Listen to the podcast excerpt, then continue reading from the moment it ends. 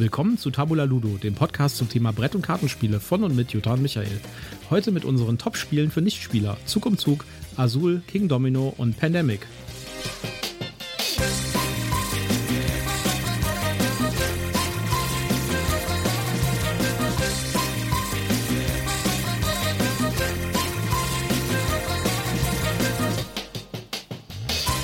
Da sind wir wieder zur Tabula Ludo Folge Nummer 7. Ja, hallo zusammen. Ich freue mich, dass ihr wieder mit dabei seid. Ja, diesmal haben wir was ganz Besonderes für euch. Eigentlich habe ich das Gefühl, ich sage jedes Mal, wir haben was ganz Besonderes für euch, oder? Ja, wir haben ja auch immer was ganz Besonderes. was wir ganz machen Besonderes uns ja auch euch. wirklich Gedanken darum, dass wir wirklich mit neuen, tollen Dingen aufwarten und Ja. Themen äh, haben wir uns ausgedacht. Stimmt. Und zwar heute Gateway-Spiele.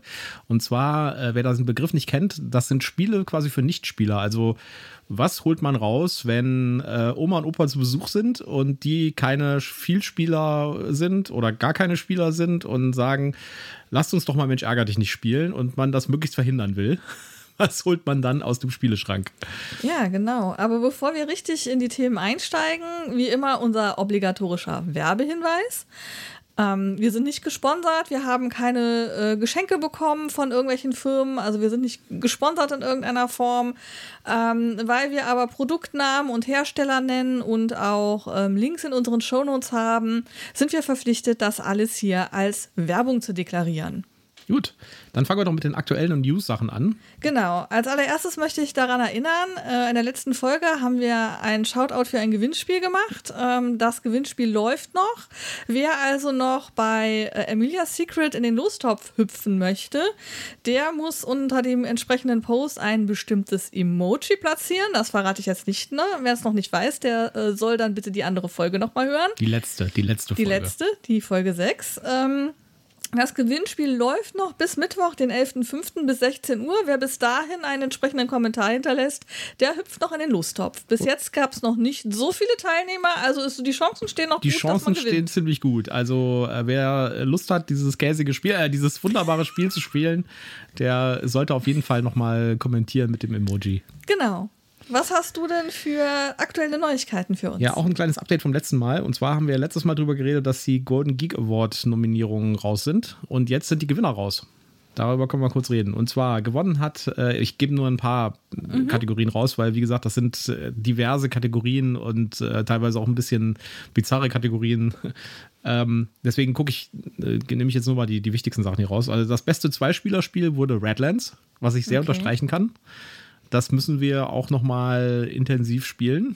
Genau, da haben wir ja bisher nur so eine Erstspielerrunde gespielt, waren eigentlich ganz angetan, aber müssen wir noch mal genauer nachfühlen. Ja, ich werde das am Wochenende auch nochmal mit anderen Leuten spielen unter Umständen. Mal schauen.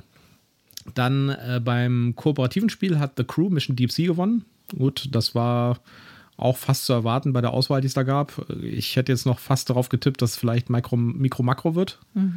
Aber äh, The Crew ist da sicherlich ein ziemlich würdiger Gewinner. Ja, aber also ich finde Mikro Makro mit diesem innovativen Gedanken hätte da schon verdient, äh, den Preis zu kriegen. Ja, allerdings habe ich jetzt, ich habe jetzt äh, diese zweite Crew-Version noch nicht gespielt, aber Mhm.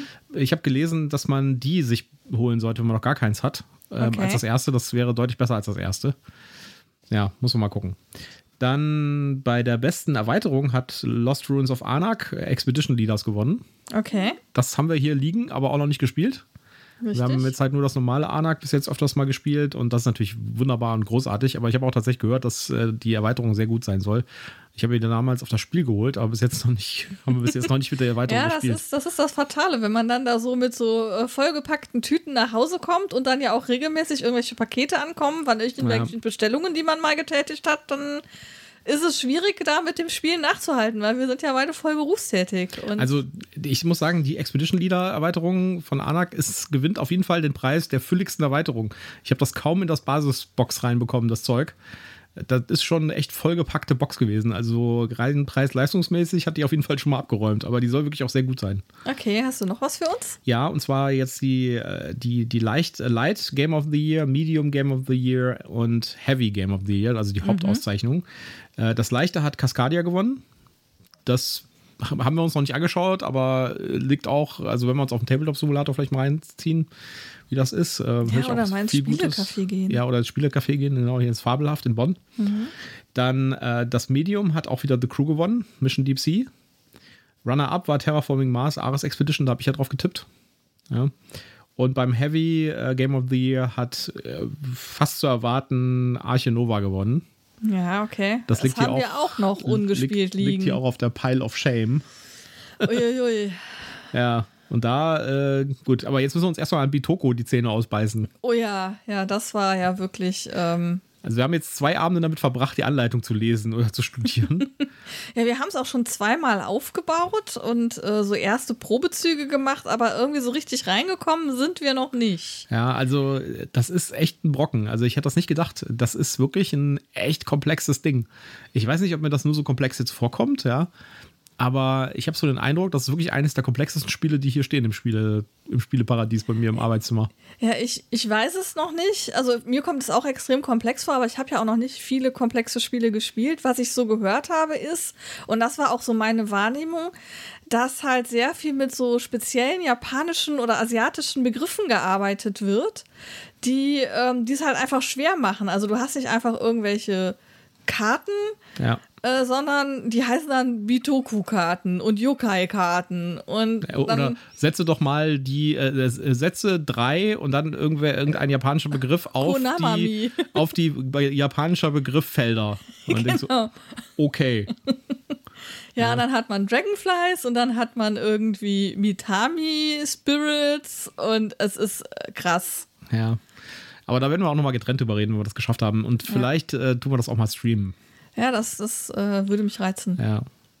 Schauen wir mal. Ja, das war's bei den Golden Geek Awards. Dann würde ich sagen, gehen wir zum ersten Gateway-Spiel über. Also wie gesagt, das sind Spiele, die man bedenkenlos mit der Familie spielen kann und äh, die so einfache Regeln haben, dass man nicht drüber nachdenken muss oder nicht groß drüber nachdenken muss über die Regeln, wenn man sie einmal bestanden hat und die auch einfach zu erklären sind. Ja, aber die trotzdem nicht langweilig sind. Die trotzdem sehr strategisch sind und nicht ja. langweilig sind und halt kein Mensch ärgert dich nicht sind. Genau, oder Gänseleiter. Oder auch so Monopoly. ein Spiel von mir. ja.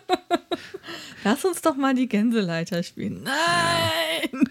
Gut, fangen wir mit dem ersten an. Das erste, über das haben wir schon mal geredet in unserer Top 5 Liste, nämlich genau. Pandemic. Genau. Pandemic. Im kooperativen Spiel Pandemic seid ihr als hochqualifizierte Angehörige einer Spezialeinheit für Seuchenbekämpfung tätig. Ihr reist um die ganze Welt und arbeitet zusammen, um die Infektionsgefahren einzudämmen und zugleich die Grundlagen für die Erforschung der Gegenmittel zu legen. Als Arzt, Forscherin oder Logistiker setzt ihr eure jeweiligen Stärken ein, um die Seuchen zu besiegen, bevor diese die Welt in die Knie zwingen können. Ist vielleicht ein bisschen makaber in der aktuellen Zeit, so ein Spiel, aber das war auch schon vor äh, Corona der totale Hit, dieses Spiel. Ja, also ähm, wir haben uns da, als wir das, das war, das war der Kennenlernabend von uns beiden, als wir das, als ich das Spiel zum ersten Mal gespielt habe. Ja, stimmt. Und da, da fing das mit Corona so gerade eben an. Da hörte man so die ersten Nachrichten und so. Und wir haben uns dann auch lustig drüber, klar. Und wir spielen jetzt hier Pandemic. Mhm. Ja, wenn wir gewusst hätten, was uns bevorsteht, hätten wir vielleicht dieses Spiel gar nicht ausgepackt. Es gab tatsächlich als äh, die, es gibt jetzt diese kleinen Pandemics. Wir können gleich mhm. über das Spiel aber selbst reden.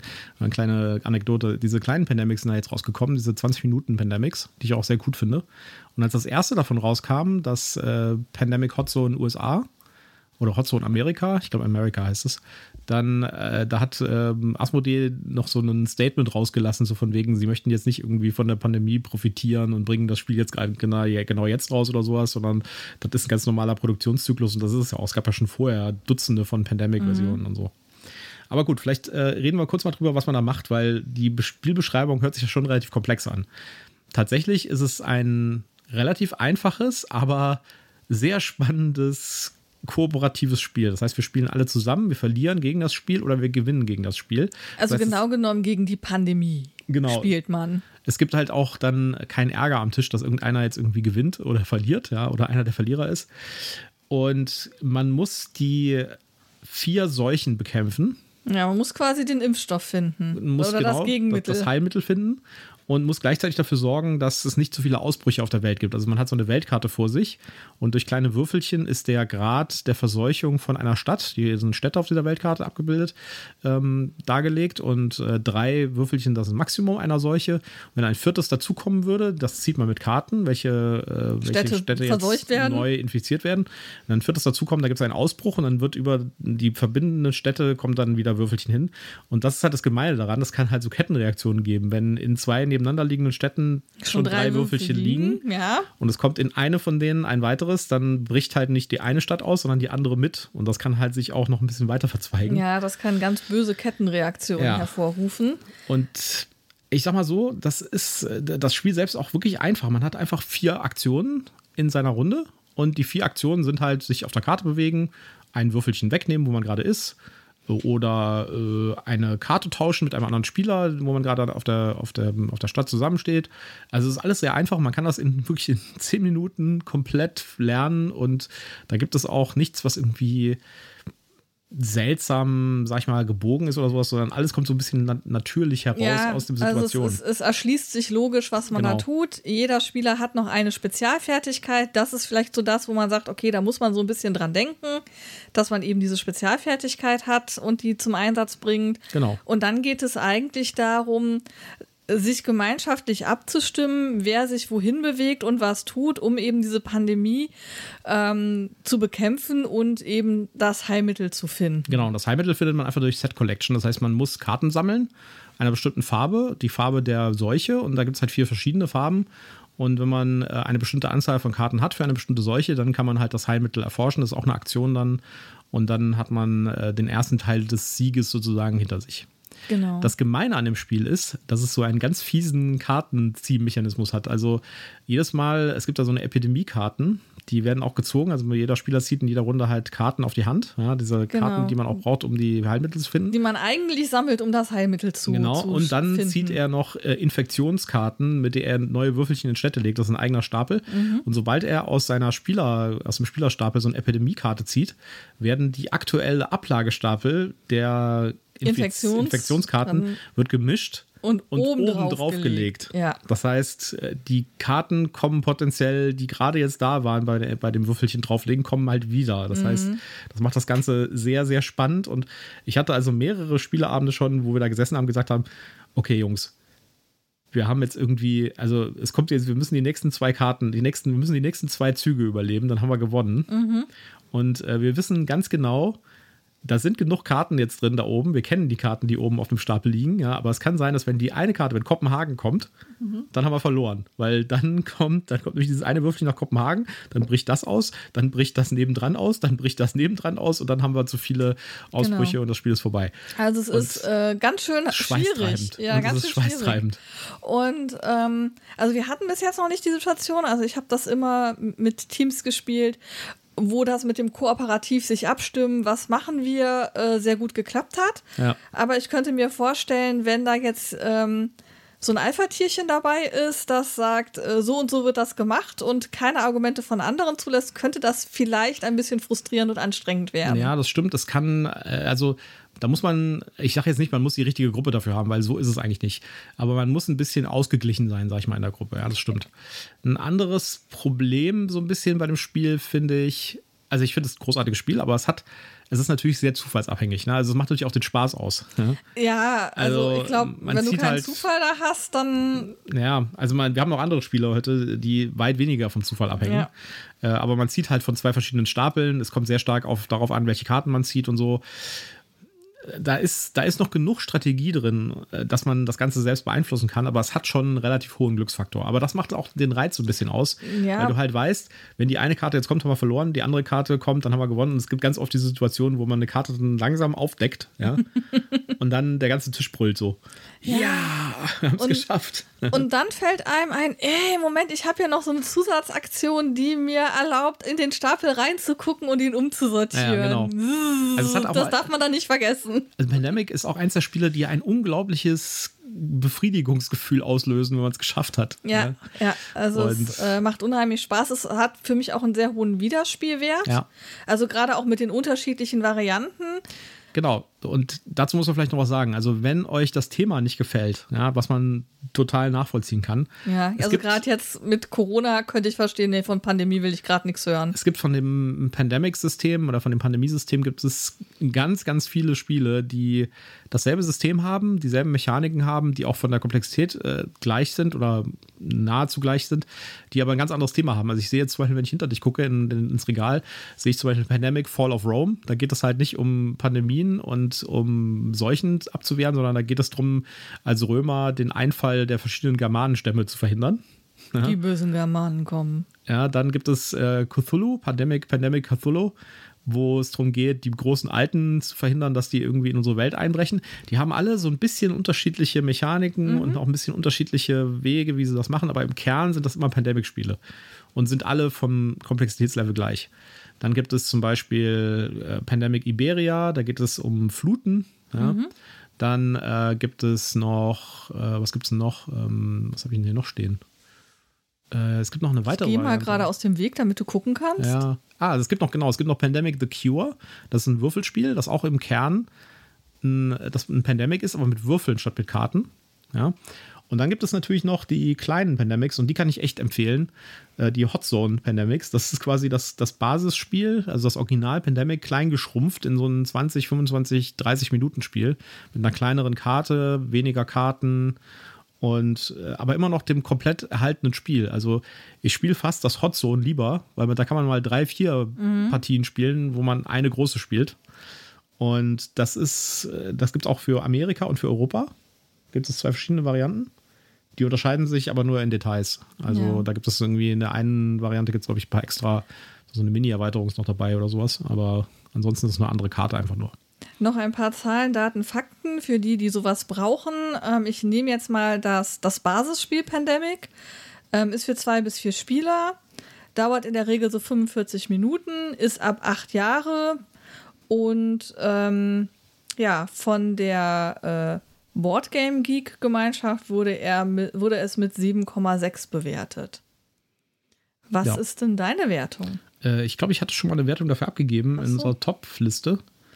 Ich würde dem auch auf jeden Fall eine 8,0 geben und ich hoffe, dass das nicht irgendwie inkonsistent ist zu der anderen Folge. Bei, bei den, bei den Top 5 haben wir ja keine Wertung gegeben. Da haben wir keine Wertung da gegeben. Haben wir keine Wertung gegeben. Gut, also für mich ist Pandemic auf jeden Fall eine 8. Ja, ich bin da auch bei einer 8. Ja. Also ich würde es jetzt als Spielserie definieren. Ja. ja. Gibt auch Ups und Downs so ein bisschen. Gut. Dann kommen wir zum nächsten Spiel, oder? Dann kommen wir zum nächsten Spiel. Okay. Ähm, dann mache ich hier erstmal ein persönliches Shoutout an Julian. Julian, das ist extra für dich. Es geht nämlich um Zug um Zug. Zug um Zug ist eine abenteuerliche Zugfahrt quer durchs ganze Land. Die Spieler sammeln passende Karten verschiedener Waggonarten und versuchen, viele Städte miteinander zu verbinden, indem sie die Bahnstrecken auf der Landkarte Nordamerikas geschickt nutzen. Ja, also ein sehr beliebtes Spiel bei uns in der Familie. Ähm, wie schon angedeutet, man muss eben Zugstrecken bauen. Ähm, jeder hat eine bestimmte Anzahl von Waggons, die er nutzen kann. Und es geht eben darum, Karten zu ziehen, die äh, mir quasi die Erlaubnis geben, auf bestimmten Strecken meine Züge zu platzieren. Und ähm, es gibt äh, Aufgabenkarten, die eben mir vorgeben, welche Strecken ich denn oder welche Städte ich verbinden sollte. Wie ich die Strecke dann nachher ausgestalte, ist mir ein bisschen selbst überlassen. Was mir dann auch die Möglichkeit gibt, wenn ja jetzt jemand mir was verbaut hat, äh, einen Umweg zu fahren, damit ich doch noch zu meiner Stadt komme. Und ähm, dafür kriege ich dann Siegpunkte. Genau. Ist ein super einfaches Spiel. Äh, fast schon genial einfach und gleichzeitig extrem strategisch und extrem kompetitiv. Das heißt, äh, hier ist genau das Gegenteil von, äh, von, ähm, von Pandemic. Die, äh, das, das Zug um Zug oder äh, Ticket to Ride, da kann man sich auch schon in die Haare kriegen mal. Ne? Also, ja, ja. Da, da, ich meine, der Kern von dem Spiel ist, ein, ist auch wie bei Pandemic, man muss irgendwie Karten äh, einer bestimmten Farbe in einer bestimmten Anzahl sammeln, damit man auf einer Strecke bauen kann. Es sind, also diese Mechanik ist ähnlich, aber äh, das Spiel ist komplett unterschiedlich und äh, man muss auf der Karte halt gucken, okay, ich habe jetzt irgendwie jetzt eine Strecke, meine Aufgabe ist es von New York nach Los Angeles, das ist eine relativ weite Strecke, da gibt es auch viele Punkte für. Und jetzt habe ich hier irgendwie, da gibt es nur eine sinnvolle Verbindung zwischen, äh, keine Ahnung, New York und Boston, die, die brauche ich unbedingt, um da irgendwie effizient hinzukommen zu meinem Ziel und dann baut halt irgendein anderer Dödel da Ja. und hat die Karten bereit, weil das halt eine vierer grüne Strecke ist und er hat halt vier grüne Karten, kann die ausgeben, um die Strecke zu bauen. Äh, und dann kann man schon mal irgendwie sich die Haare raufen. Ja, und, dann hat man schon drei grüne Karten auf der Hand, die man jetzt aber für überhaupt nichts mehr gebrauchen kann, Ja, weil genau. jetzt, um die, um die Ausfallweg, um, um den Umweg zu fahren, bräuchte ich jetzt eigentlich dringend weiße Karten und die kommen einfach nicht. Ja. Und äh, das ist also extrem strategisch und äh, man muss in ganz, ganz vielen verschiedenen Dimensionen halt diese Kartenfarben sammeln und sich immer überlegen, wo gehe ich denn jetzt hin? Man muss ein bisschen Risikomanagement betreiben. Man muss also irgendwie überlegen sich, welche Strecke baue ich als erstes, welche hat die, hat, äh, macht den größten Schaden, wenn die, wenn die mir verloren geht und der Gegner darauf baut.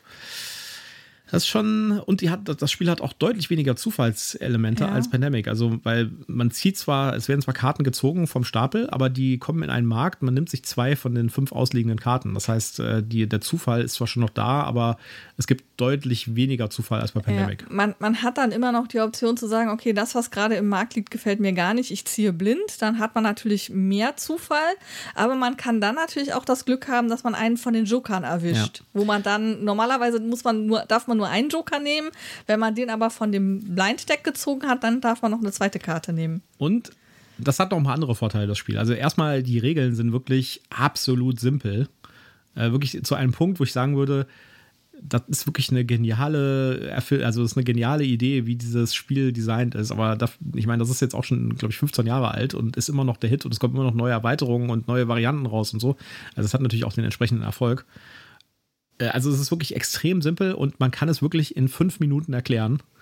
Und äh, das ist wirklich einfach zu verstehen und, und das darf man auch nicht untersch äh, unterschätzen, es hat halt ein Thema, was äh, auch, sag ich mal, Schwiegermutter-kompatibel ist. Ja, also wenn man dann halt Ja. irgendwie so ein, äh, so ein Dice Throne oder sowas auf den Tisch legt oder Winter der Toten oder sowas oder selbst Pandemic, äh, für jemanden, der irgendwie jetzt Mensch ärger dich nicht gewohnt ist oder Monopoly, ist das schon ein ziemlich weiter Sprung von da zu äh, Zauberern und, und Raumschiffen und Aliens und so. und hier Ja, hat man es, halt es ist auch 20er kein Jahre. Kriegsspiel. Genau. Und hier hat man 20er Jahre Zug.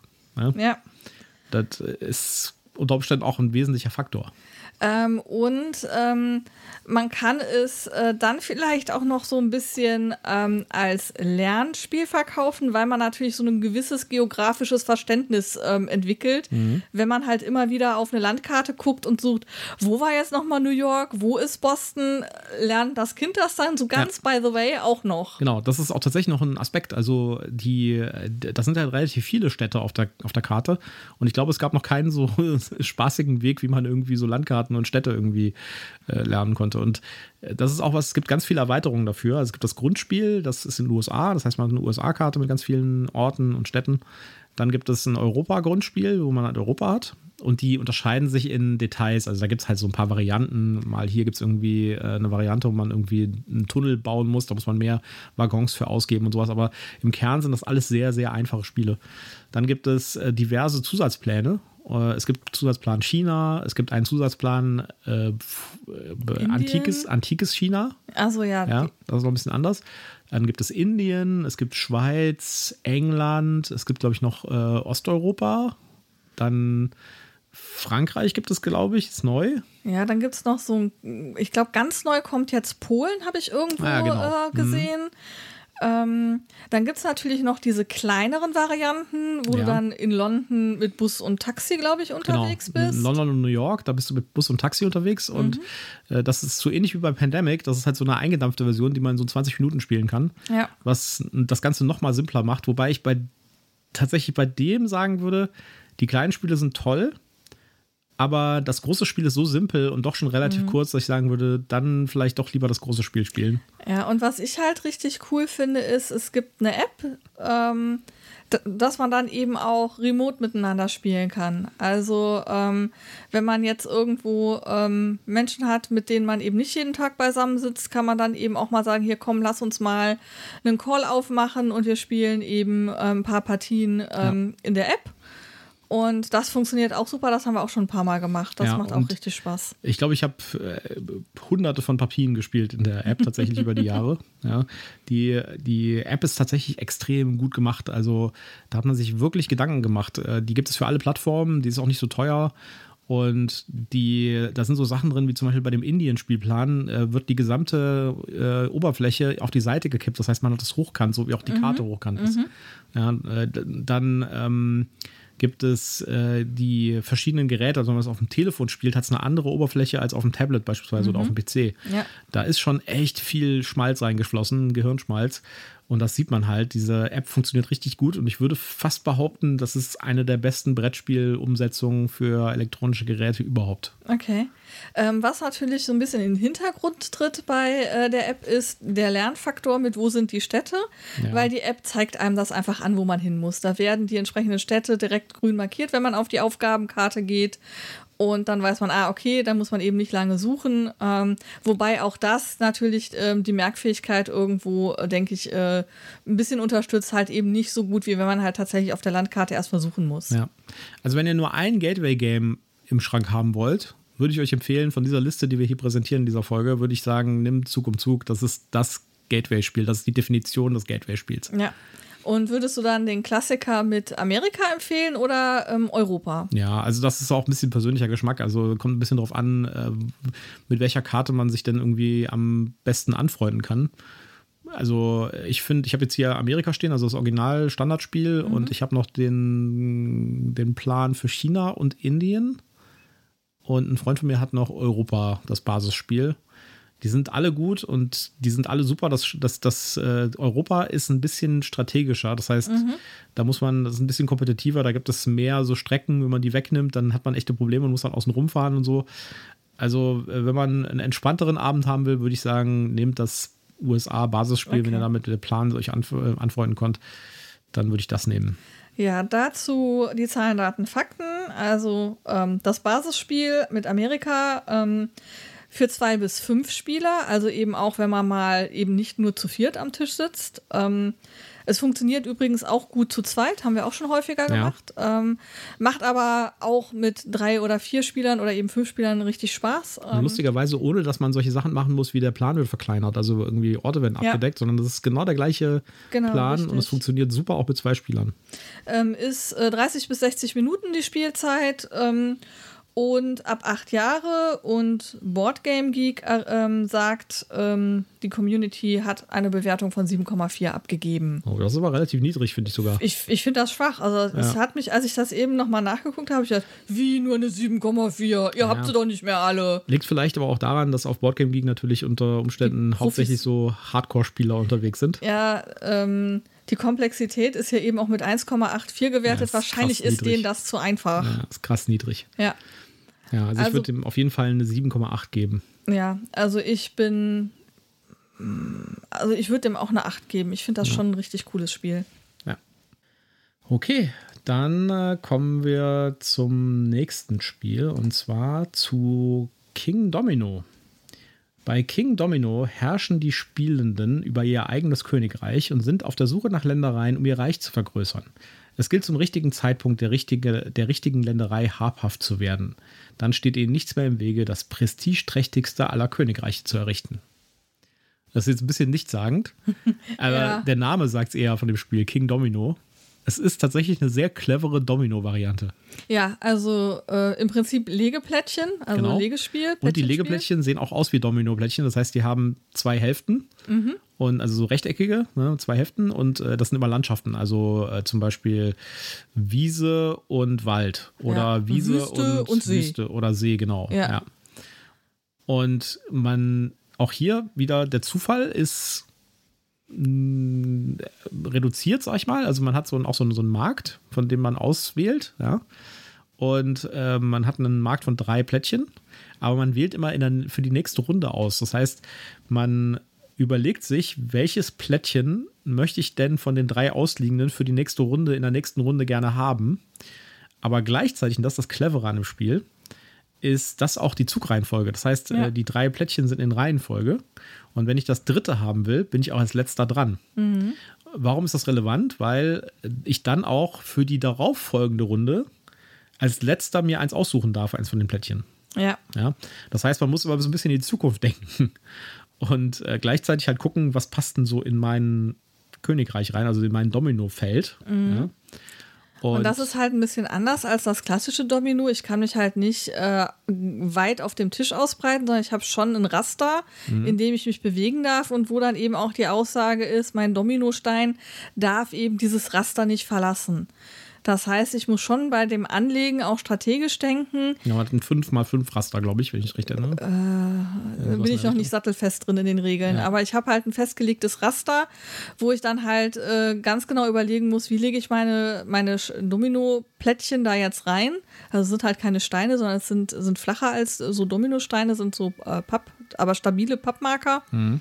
Und ähm, versuche natürlich einerseits besonders große Areale mit gleichgearteten Landschaften zu bilden. Mhm. Und das ist das Ziel, weil ja. die Anzahl der Felder, also der Teilfelder von einem Dominostein, die ich zusammenhängend habe von einem Landschaftstyp, multipliziert mit den Kronen auf den, genau. auf den Landschaftsfeldern. Da gibt es also auf manchen Landschaftsfeldern so eine Krone drauf. Das sind die Anzahl der Punkte. Also wenn ich zum Beispiel einen See habe, der sechs Felder groß ist und auf zwei von den sechs Feldern sind Kronen drauf, habe ich sechs mal zwei zwölf Punkte am Ende des Spiels. Genau, also man, äh, man versucht einerseits große Areale zu machen, man versucht andererseits Plättchen zu ergattern, wo diese Kronen drauf sind, damit man eben so einen Multiplikator mit einbauen kann. Und ähm, dann versucht man natürlich noch nach Möglichkeit immer die, die erste Wahl zu haben. Und das steht halt so ein bisschen im Widerspruch zueinander. Mhm.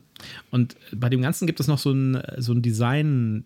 Genialität, sage ich jetzt mal. Mhm. Nämlich, äh, jetzt kann man natürlich argumentieren, wieso, wenn ich, wenn ich jetzt ja auswähle, an äh, wann ich das äh, in der nächsten Runde dran bin, also in welcher Reihenfolge, also ich als erster dran, zweiter oder dritter oder vierter, aber gleichzeitig damit auch wähle, welches Plättchen ich bekomme, kann es ja sein, dass es irgendwie so ist, dass irgendwie als erstes immer das, das beste Plättchen liegt. Mhm. Ja?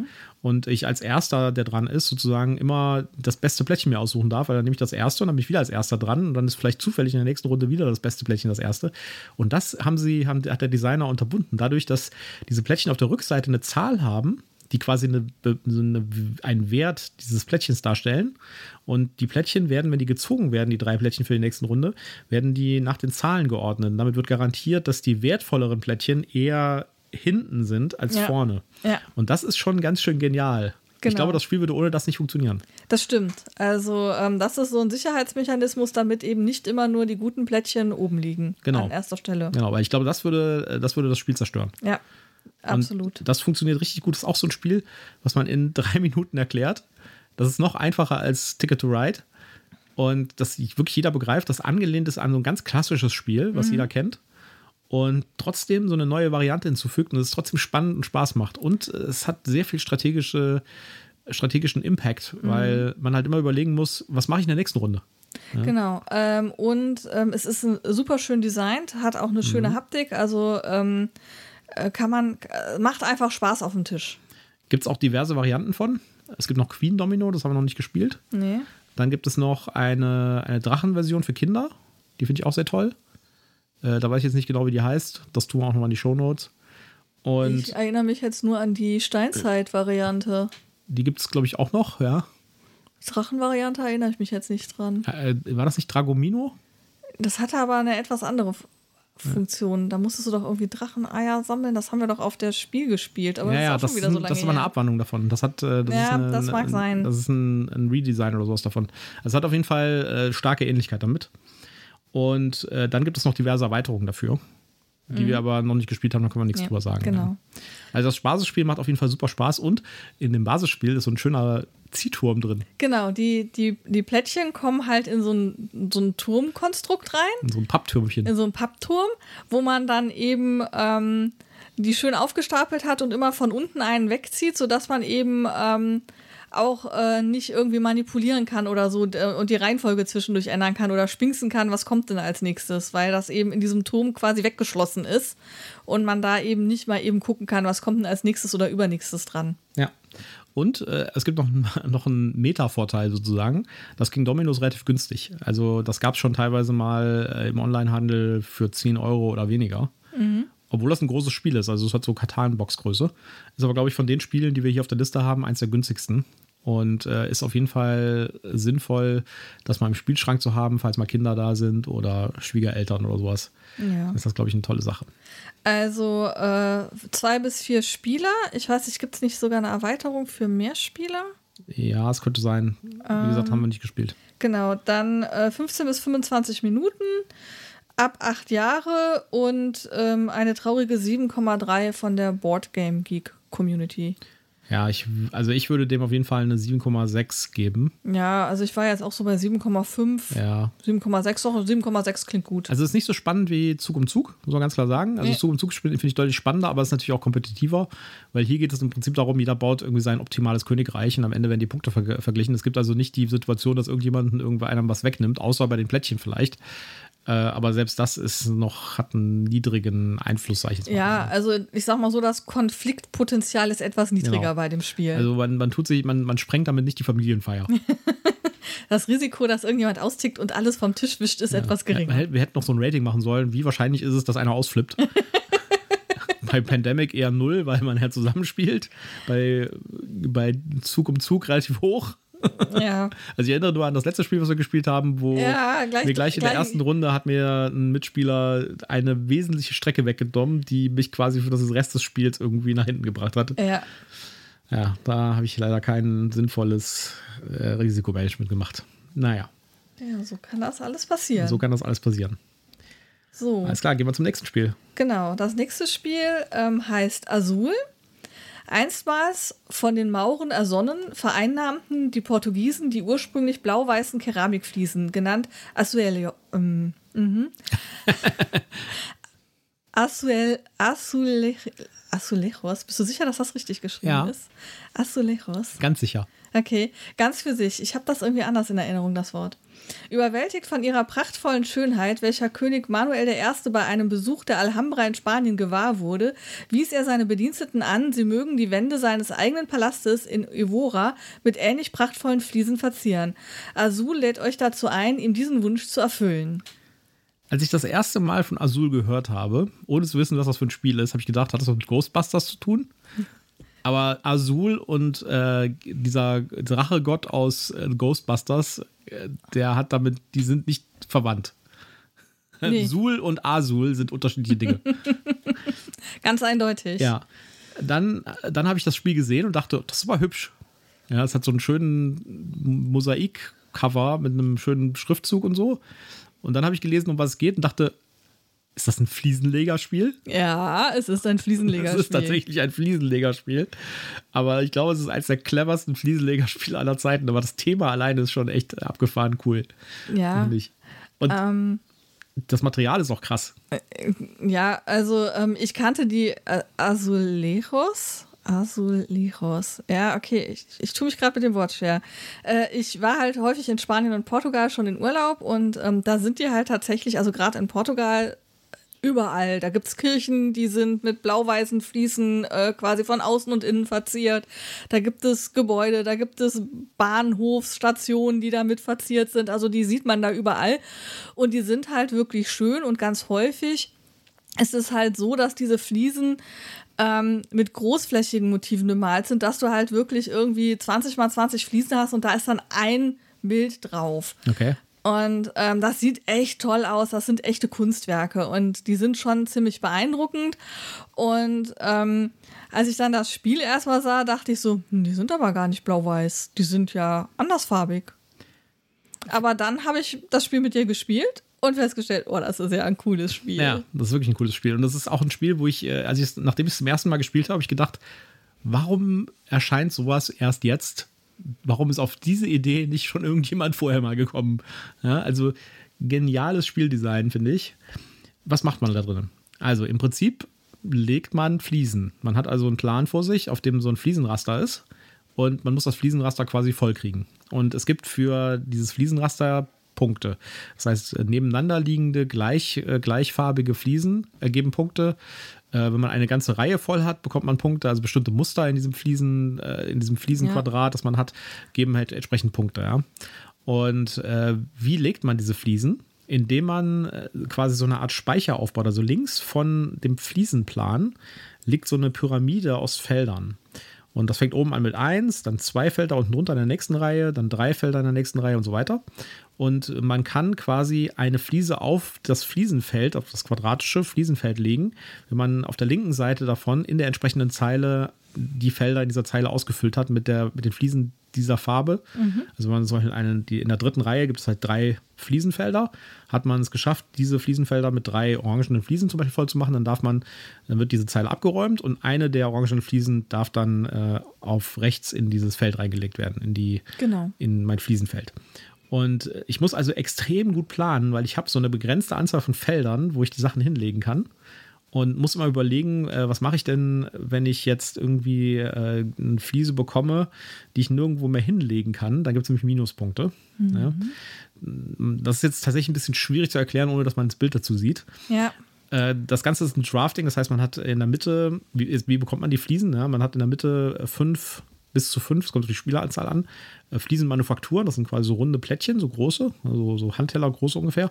Und auf diese werden aus einem Sack in jeder neuen Spielrunde werden da in eine Anzahl von Fliesen draufgelegt. Und äh, wenn man dran ist, kann man sich von einer dieser fünf Manufakturen. Manufakturen, kann man sich eine Sorte nehmen. Das heißt, wenn auf einer Manufaktur, sagen wir mal, eine blaue, eine weiße und zwei orangene Fliesen liegen, dann kann man entweder die blaue, die weiße nehmen oder die zwei orangenen. Also man nimmt mal eine Farbe komplett. Mhm. Die anderen kommen in die Mitte. Das heißt, die Manufaktur wird komplett leergeräumt und alle übrigen Fliesen, die man nicht genommen hat, kommen in die Mitte und dann kann man kann der nächste Spieler auch aus der Mitte nehmen, wie aus jeder anderen Manufaktur. Das heißt, unter Umständen sammeln sich in der Mitte auch mal so fünf, sechs, sieben Fliesen einer bestimmten Farbe und dann kriegt man einen ganzen Haufen davon. Da muss man aber auch Platz haben dafür in seiner Fliesenpyramide. Geniales Spiel, vertraut mir, auch wenn das jetzt ein bisschen verwirrend alles sich angehört hat. Äh, das kann man wirklich in, ich meine, es ist jetzt nicht so einfach zu erklären wie King Domino, ja. Ja, aber es ist tatsächlich es wesentlich ist einfach. einfacher zu erklären, wenn man das Material vor sich ähm, auf, auf dem Tisch liegen hat, als genau. jetzt hier nur verbal, ähm, ohne dass ihr was seht. Genau. Das macht die Sache gerade ein bisschen komplex, klingt vielleicht verwirrend, aber vertraut uns, es ist nicht so schwer und es macht irrsinnig Spaß. Es macht super Spaß, hat einen unglaublichen Wiederspielfaktor. Also ich habe auch beim ersten Mal, also ich habe also hab die Anleitung gelesen oder mir eine Erklärung angeschaut auf das Spiel damals, als es mhm. rauskam und dachte so, naja, okay, das hört sich ganz witzig an, ja. Äh, gucken wir mal, wie, wie das ist. Und dann habe ich das zum ersten Mal gespielt und dachte, das ist ja genial. Das ist wirklich genial, ja. Und wir haben das schon so oft gespielt und es wird nicht langweilig. Absolut nicht. Äh, mittlerweile gibt es auch ein paar Varianten davon. Ähm, ich glaube mittlerweile vier. Ja, ich glaube vier. Ich habe genau. tatsächlich nur das, das erste gespielt bis jetzt. Das ist nicht wahr? Oh, wir haben das andere schon mal gespielt. Ich habe die drei bei mir. Stimmt. Du hast die eins und ich habe die drei. Mit den, mit den rautenförmigen Mit den rautenförmigen Fliesen, ja, genau. Ja, stimmt. Also wir haben die eins und die drei tatsächlich gespielt. Ähm, äh, die drei habe ich mir gekauft, weil es zu dem Zeitpunkt die vier noch nicht gab und die Aussage war, die, wenn man keins hat, dann holt euch die drei. Mhm. Und Sagen sie, glaube ich, jetzt über die vier auch. Ja, das weiß ich nicht. da habe ich äh, unterschiedliche Meinungen zugehört. Aber ähm, die vier haben wir tatsächlich noch nicht gespielt. Wir wollten das eigentlich auf der äh, Spiel in Essen mal anzocken, aber die Tische waren so belagert und wir wollten noch so viel anderes sehen, dass wir uns dann dagegen entschieden haben. Ja. Ist von den, also ich würde sagen, von der Regeldichte, ist es tatsächlich von den vier Spielen, die wir jetzt hier vorgestellt haben, würde ich sagen, das abstrakteste. Ja. Ja das vielleicht sogar die meiste Erklärung braucht, weil mhm. man erstmal begreifen muss, wie dieser Mechanismus mit dieser Pyramide funktioniert. Ja, wobei ich denke, da kann man auch eine Proberunde spielen ja. und, und einfach ja. dann ähm, beim Spielen erklären. Auf der anderen Seite ist es, finde ich, das haptischste Spiel. Also es hat einfach das schönste Material. Ja, es hat diese, diese die Fliesen sind solche schweren Bakelitsteine. Mhm die auch richtig schöne Muster drauf haben und Farben haben und sowas. Ja, die auch angenehm in der Hand liegen. Ja, dann dieses Säckchen, aus dem man die zieht, genau, diese, diese äh, Plättchen, die die Manufakturen, dar Manufakturen darstellen, die sind halt super schön gestaltet. Ja. Und das Brett, wo man dann eben sein, seine Fliese, äh, seine Fliesenwand drauf baut, ähm, die ist halt auch sehr schön gestaltet. Ja. Also ich finde von, von, der, von der Materialqualität her ist das das Beste von den Spielen, die wir hier vorgestellt ja. haben. Aber es ist unter Umständen auch tatsächlich das, was am weitesten in die Welt der etwas komplexeren Spiele reinführt. Ja, also ähm, vielleicht so, so einen Weg gehen, erstmal Pandemic spielen und wenn das gut geklappt hat, dann mit Azul weitermachen und dann kann man gucken, was die nächste komplexere Stufe ist. Konfliktpotenzial würde ich sagen ist Mittel, ist nicht so groß wie bei Zug um Zug. Also mit Zug und Zug kann man die Leute deutlich mehr ärgern. Doch, du kannst die Leute kannst schon die Leute auch ärgern, ja, ärgern. klar. wenn, wenn, da, wenn dann da zum Schluss irgendwie sechs rote Fliesen in der äh, Auslage liegen, die der andere nehmen muss, weil nichts Genau. anderes mehr da ist und er dann alles in seine Minuspunkte ballern muss, weil er da nichts mit anfangen kann. Ja. Kannst du schon- Zum Ende hin wird es ein bisschen konfliktreicher, aber Ja. ich finde trotzdem, bei Zug um Zug gibt es mehr Brüllpotenzial. finde ich. Ja, ich finde schon, dass man sich da auch mal aufregen kann, wenn man auf Steine spekuliert und der andere einem die wegschnappt, aber mh, Ja, also sp- spielt das vielleicht, spielt lieber Pandemic mit der Schwiegermutter. er kommt auf die Schwiegermutter drauf an. Stimmt. Vielleicht hat die ja auch Spaß an portugiesischen Fliesen. Ja. Ähm, Zahlen, Daten, Fakten ist ein Spiel für zwei bis vier Spieler.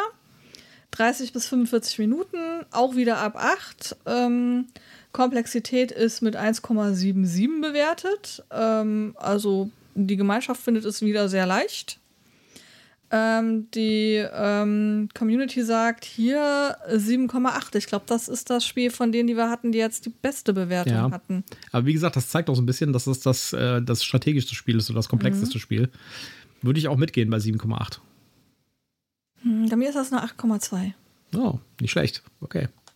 Das macht, das macht richtig Spaß. Also, das ist so eins, wo man, wo man sagen kann, hey, das zockt man mal und ähm, braucht keine große Vorbereitung, bringt Ja. man schnell auf den Tisch und macht Ja. einfach tierisch Bock und hat dann dieses, ich will noch mal. Mist, ich habe verloren, ich will noch mal. Gibt es leider keine elektronische Umsetzung, also keine App. Ja, schade. Äh, Es gibt, glaube ich, so ein, es gibt eine elektronische Umsetzung auf äh, Boardgame Arena, glaube ich. Wenn ich mich recht, ich bin nicht sicher. Müsst ihr vielleicht nochmal nachgucken. Ja. Ich habe auf jeden Fall mal so eine inoffizielle Umsetzung gesehen als Web-Applikation, aber es gibt also keine App, was eigentlich ein bisschen schade ist. Ja, das ist wirklich schade. Vielleicht ist ja da draußen irgendwo ein App-Entwickler, der uns das entwickeln mag. Da Also, muss man mit Asmodee reden, würde ich sagen. Genau. Geh mal zur Asmodee und lass dich dafür bezahlen, das zu entwickeln. Quatsch, bequatsch die mal, dass sie dir das zahlen.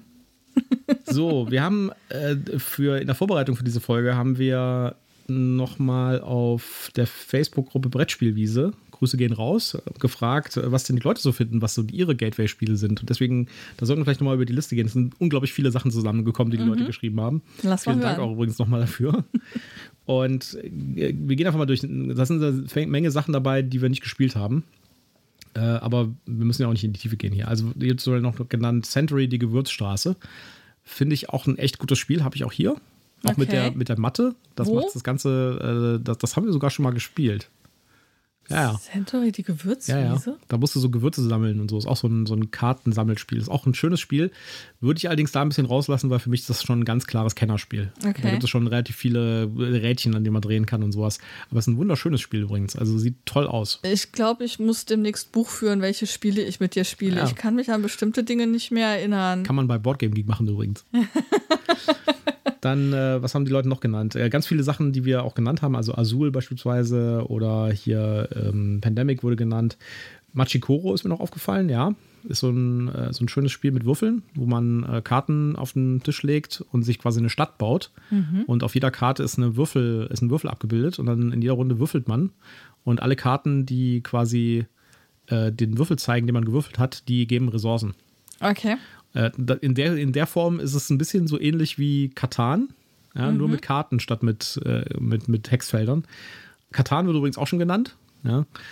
Bei Katan bin ich mir nicht so sicher. Das habe ich irgendwie seit 15 Jahren nicht mehr gespielt. Ich Also, tatsächlich hier stehen. Katan ist definitiv kein äh, Gateway-Game, weil das habe ich mir zugelegt, wollte es mit Nichtspielern spielen und ich habe keinen gefunden, der bereit war, das mit mir zu ja, spielen. es hat schon, eine, hat schon eine gewisse Regeltiefe, sag ich jetzt mal. Und ich glaube, das ist auch ab drei Spieler. Das Ja. war so das zweite, Hinder, das zweite Hinderungs, der zweite Hinderungsgrund, weshalb das bei mir nicht Hm. viel auf. Das, das staubt bei mir ein. Das ist der beschissene Räuber, der Ja. drin vorkommt.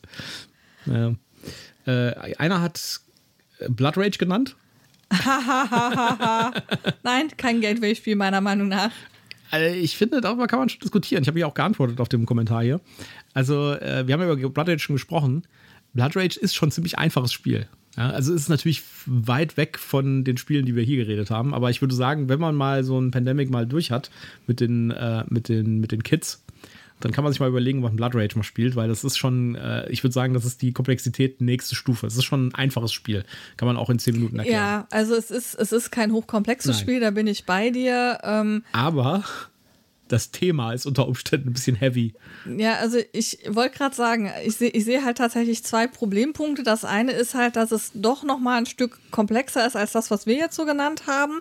Und es ist halt ganz klar, ähm, also vom Cover her schon und auch vom Thema, obwohl es ja nicht so super kriegslastig ist und ähm, halt auch ähm, äh, nicht eben auf immer, immer Siegen ähm, abzielt, ist es doch irgendwo. Ähm, ja, es ist halt ein Kriegsspiel. Also es- Krieg ist das äh, entscheidende Thema hier. Ja, muss ich mit der, mit der Thematik ein bisschen. Und Also es ist ja eigentlich kein Krieg, weil die stürzen sich ja alle für Ehre in den Tod, mehr oder weniger. Ja, aber es, es geht um Kampf, sagen wir Ja, es es mal so. um Kampf. Es Es, ist ganz geht um, klar, also es ist ein Kampfspiel. es ist Also ein Kampfspiel, es geht um Kampf, es geht um Territorien verteidigen und erobern äh, im weitesten Sinne. Und Ja, ähm, und da sind wir halt wieder, wenn du halt sagst, okay, wir haben bis jetzt irgendwie nur Mensch ärger dich nicht gespielt und jetzt äh, kommt hier Valhalla und äh, der Wikinger-Clan, der sich äh, für Ehre in den Tod stürzt, ist schon ein gewisser Schritt, sag ich jetzt mal. Ja, genau. Also wir wollten ja, also äh, man kann Gateway Spiele natürlich auch unterschiedlich interpretieren. Wir haben es jetzt definiert als, wir wollen halt wirklich die Oma und den Enkel und uns zusammen an einem Tisch und alle sollen Spaß dabei haben. Und ähm, das kann mit Blood Rage halt schwierig werden. Oft genannt wurde auch Quacksalber von Quedlinburg. Auch da würde ich sagen, das ist von der Komplexität schon mal noch eine Schippe drauf zu, zu den Spielen, die wir hier besprochen haben. Ist aber trotzdem ein, ein tolles Familienspiel, was man auch mit Kindern spielen kann, aus verschiedenen Aspekten. Also wenn man aus dem Beutel dann die Zutaten zieht. Ja, wir wollen jetzt nicht weiter drauf eingehen, vielleicht kommen wir da auch mal in einer anderen Folge noch drauf, wie das genau funktioniert, aber da gibt es eine Komponente, wo man äh, Zutaten aus einem Beutel ziehen muss und man darf halt keine Knallerbsen ziehen. Und ich habe das mit meiner kleinen Nichte gespielt, die war zu dem Zeitpunkt vier oder fünf. Ja, okay. Und die hat da mitgespielt, die hat von dem Spiel nicht wirklich was verstanden, aber sie durfte dann immer die Sachen aus dem Beutel ziehen, fand das total spannend, weil sie durfte keine Knallerbsen ziehen, weil die Knallerbsen sind schlecht, dann explodiert der Kessel. Und das fand sie total toll. Also man kann über so verschiedene Aspekte halt auch vielleicht jüngere Kinder auch einbinden in so ein Spiel. Ja, die dann halt vielleicht Spaß. nicht richtig mitspielen, aber die dann zumindest bestimmte Aufgaben mit übernehmen Genau. und dann trotzdem Spaß daran Genau, haben. das ist so ein bisschen der Vorteil von, äh, von Quacksalber von Quedlinburg. Es sieht halt toll aus für Kinder. Mhm. Ja, es ist so, hat so ein bisschen so ein Märchenbuch-Charakter, die Illustrationen und so. Also ich habe es schon häufiger auf Plattformen gesehen, habe es aber noch nicht selber gespielt. Insofern Ist schön, Äh, ist schön. Hat auch eine gewisse strategische Komponente, hat auch ein bisschen Glücksfaktor drin durch Mhm. den Beutel und so, aber ja, ist schön, aber hat eine, eine deutlich höhere Komplexität als Ticket to Ride beispielsweise. okay. Carcassonne wurde noch genannt oft. Carcassonne ist ja nicht so mein Spiel. Ich habe meine Version auch irgendwann verkauft. Äh, Ich weiß, dass ganz, ganz viele Leute das total toll finden. Aber irgendwie spricht mich, mich holt dieses Spiel einfach nicht ab. Ich weiß, ich kann nicht sagen, warum. Mich holt das nicht ab. Ich bin im Erweiterungsdschungel ertrunken. Also ich, Das ist ich finde das, Thema, ja. ich, ich finde find das Spiel richtig toll. Ich habe das, also ich habe da sehr viele Erweiterungen von. Ich finde das, fand das Basisspiel super und bin dann in so ein, eine Art Kaufrausch geraten und musste jede Erweiterung haben. Aber ich habe es einfach nicht oft genug gespielt, um die Regeln so zu verinnerlichen, dass dann nur die von der Erweiterung quasi dazukommen. Und wenn man dann so mehrere Erweiterungen hat, dann hat man ja so viele Zusatzregeln, dass ich mich dann irgendwo verheddert habe. Und ich habe irgendwie mir den Plan gehabt, diese ganzen Regeln zu einem großen Regelwerk zusammenzuschreiben. Aber da ist es nie zu gekommen. Und jetzt liegt das bei mir auch ähm, in einem sehr, sehr schönen Holzkasten, den ich mir mal dafür gekauft habe, der richtig schick ist, aber im Keller und staubt ein. Aber ich mag das Spiel trotzdem immer noch. Auch wenn ich es gar nicht mehr spiele, das Spiel löst bei mir gute Erinnerungen aus. Gibt es eine gute App? Kannst du mit der App spielen. Ja, Einer hat Robinson Crusoe genannt. Da muss ich leider widersprechen. Das ist ein Heavy-Expertenspiel. kenne ich Das nicht. ist definitiv kein Gateway-Spiel. Äh, Das kann ich nicht unterschreiben. Das ist, das hat echt Re Kommt- Regelflut. Kommt Und, wahrscheinlich auf den Standpunkt des Betrachters und auf die Familie, die drumherum sitzt, an. ja, und, und Robinson Crusoe ist halt so ein kooperatives Spiel, auf dem man halt auf einer Insel strandet und muss Mhm. halt irgendwie gucken, dass man überlebt. Äh, Das hat auch ein massives Frustpotenzial, finde ich. Also da, also nicht deswegen, weil die Regeln irgendwie blöd sind oder so, sondern weil die Szenarien teilweise echt brutal schwierig sind. Ja? Also das ist nicht so wie bei Pandemic, wo man irgendwie sagt, oh ja, dann gehe ich mal hier drüber und so ein paar Karten zusammen und dann, oh, ich habe ich hab, ich hab fünf äh, grüne Karten, da kann ich mir jetzt mal die lesen. Nein, das ist, äh, das ist brutal hart und wer nicht genug Essen sammelt, der äh, der verhungert halt und wenn man genug Essen gesammelt hat, dann hat man halt seine Palisaden nicht genug aufgebaut, dann kommt der nächste Sturm und dann ist man auch tot. also das ist, das, das straft dieses Spiel und das, äh, also wir hatten da schon ein paar Abende damit und da sind ein paar Abende halt so ausgegangen, dass wir alle gesessen haben, so verdammt, wir haben schon wieder verloren. äh, wer hat dann hier schon wieder gesagt, wir sollen keine Palisaden bauen? Wir haben doch gesagt, wir sollen Palisaden bauen. Und halt nur die, Wahl zwischen Palisaden oder was essen, ja, zum Beispiel oder so. Also, nein, das ist definitiv ein Expertenspiel. Was wurde noch genannt? Äh, ganz oft so Broom Service habe ich noch nicht gespielt, soll auch toll sein, ja. King Domino Geht's da wurde. um Hexenbesen? Ja, um Okay. Hexenbesen, ja. Es hat auch so ein, äh, ist von äh, Alea, hat äh, auch eine schöne, so eine kindgerechte Illustration. Ähm, soll toll sein, habe ich noch nicht gespielt. Dann äh, das neue Pandemic World of Warcraft. Das ist übrigens auch noch eine Variante von Pandemic, World of Warcraft. Wer die Kids abholen will, die sonst nur Computerspiele spielen, hat man da die richtige Variante gefunden. Ist World of Warcraft noch aktuell oder? Ich habe äh, keine Ahnung. Also ich höre immer nur, dass hier geminecraftet wird und äh, äh, wie hieß das andere noch gleich, wo man aus dem fliegenden Bus springt. Äh, Äh. Fortnite, Fortnite. Also entweder spielen die Kids doch im Moment Fortnite oder Minecraft. Von World of Warcrafts habe ich nichts gehört bisher. Ich weiß es nicht. Äh, Schreibt es uns in die Kommentare, wenn ihr es wisst. Was spielt die Jugend von heute am Computer? Spielen noch Leute World of Warcraft? Genau, gibt es da noch welche, die World of Warcraft spielen oder sind das alle Leute, die jetzt irgendwie in den 20ern sind, weil die irgendwann früher damit angefangen haben? Oft genannt wurde auch Colt Express. Das ist auch ein tolles Spiel. Auch von der Komplexität her leicht höher als den Level, den wir hier jetzt beschrieben haben. Aber immer noch relativ einfach. Da muss man auf so einem Zug, der auch schön gemacht ist, so ein Pappzug, den man aufbaut, mit zwei Ebenen. Der ist im Waggon und auf dem Waggon, weil bei einem echten Western laufen die Leute halt auf dem Waggon rum. Ja, also dafür habe ich genug Western gesehen. Die genau. laufen immer übers Dach. Und dann muss man halt gucken, dass man möglichst viel Schätze einsammelt, beziehungsweise Gold einsammelt und Dollars und so. Ja, auch ein schönes Spiel, hat mich aber nicht so Langzeit gefesselt. Also ich habe meine Version tatsächlich wieder verkauft. Okay. Ähm, ist ein schönes Spiel, aber hat mich langfristig nicht wirklich gepackt. Ja. Und das letzte hier jetzt ist Space Base. Das habe ich tatsächlich auch stehen. Habe ich auch schon ein paar Mal gespielt, aber nicht mit dir. Nee, Das ist so ähnlich wie. Machikoro. Kenn Nur mit Raumschiffen. Würde ich aber auch sagen, ist kein, ist kein Gateway-Spiel, weil das hat schon eine gewisse Regeldichte und ist halt auch ein bisschen abstrakter und also ich würde das so im, im Familien, eben, eher eher sogar im oberen Familienbereich einordnen. Ja. Okay. Gibt es eine tolle Erweiterung für, äh, für äh, so eine Story-Erweiterung für, äh, die ich auch habe, auch noch nicht gespielt habe. Teil des Pile of Shames. äh, aber ist ein schönes Spiel. Also man muss ein bisschen Platz haben auf dem Tisch dafür. Ja, ähm, wo wir hier jetzt die ganze Folge über Gateway-Spiele geredet haben, möchte ich noch mal ein Thema andiskutieren, das ich nicht so richtig verstehe, ähm, weil ich ganz häufig über dieses Phänomen stolpere. Ja, ähm, wenn man jetzt so mit Älteren, also mit den eigenen Eltern oder mit Leuten, die im Alter von den eigenen Eltern sind, irgendwo über, über Gesellschaftsspiele oder äh, Brettspiele und derartiges spricht, kommt halt eben häufig dieses ähm, Thema Mensch ärger dich nicht. Ähm, es kommt ähm, äh, Halma, es kommt Kniffel ähm, und dann kommt auch noch Skat und Doppelkopf. Manchmal noch Romy. Manchmal noch Romy, genau. Und ähm, also ich kann Skat spielen und Doppelkopf. Ich habe es lange nicht mehr gemacht. Ich müsste mich in die Regeln noch mal kurz reinfinden, aber grundsätzlich kann ich das spielen.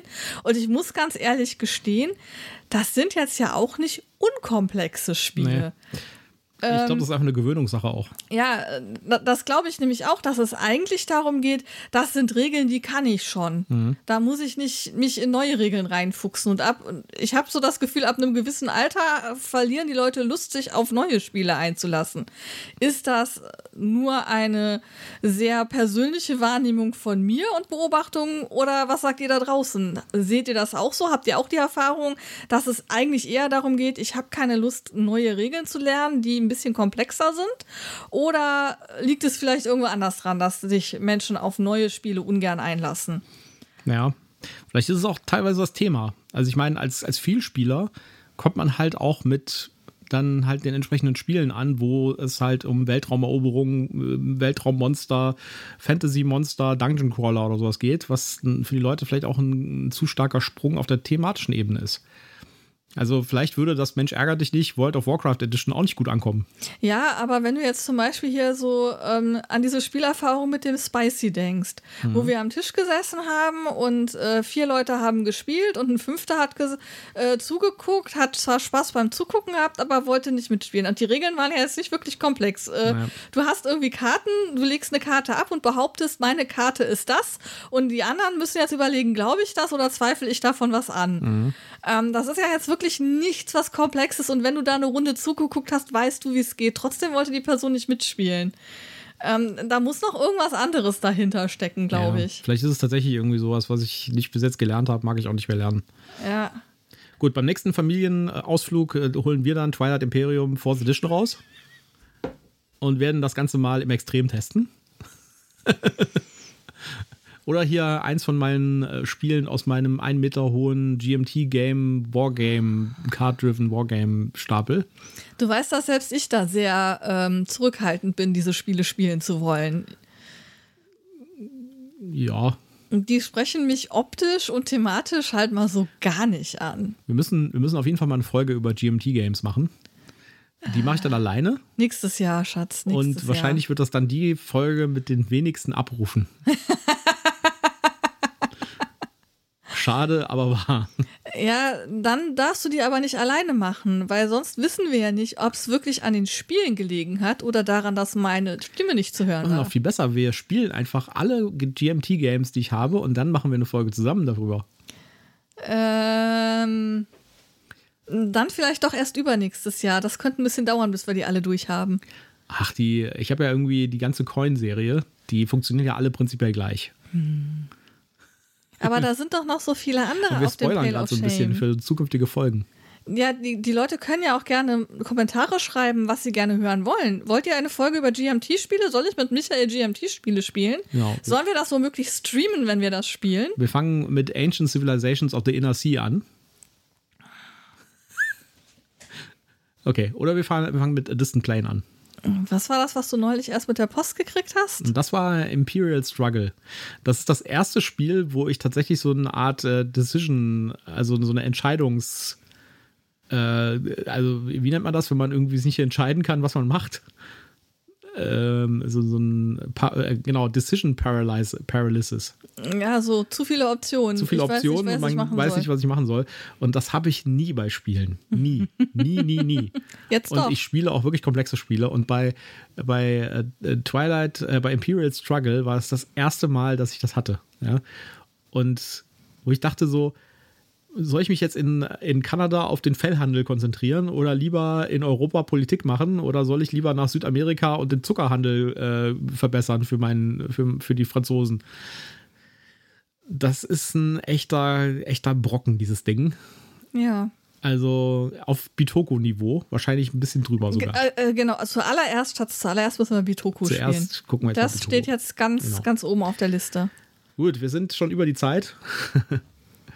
Äh, dann würde ich sagen, schließen wir das heute für heute ab ja. und reden über GMT-Games dann irgendwann in einer zukünftigen Folge. Richtig. Äh, wie gesagt, wenn ihr Wünsche habt, worüber wir uns unterhalten sollen, äh, teilt es uns mit. Äh, wir grüßen dann auch gerne in die Welt und ähm, würden uns halt freuen, wenn ihr uns äh, an euren Meinungen teilhaben lasst. Wir freuen uns, dass ihr wieder zugehört habt. Ich hoffe, ihr habt Spaß gehabt und bis zum nächsten Mal. Und denkt an das Gewinnspiel. Genau, Gewinnspiel. Postet noch das Emoji. Also es gibt wirklich gute Chancen, das Ding zu gewinnen. Auch wenn es eine Gurke ist. Alles klar, bis zum nächsten Mal. Bis dann. Tschüss.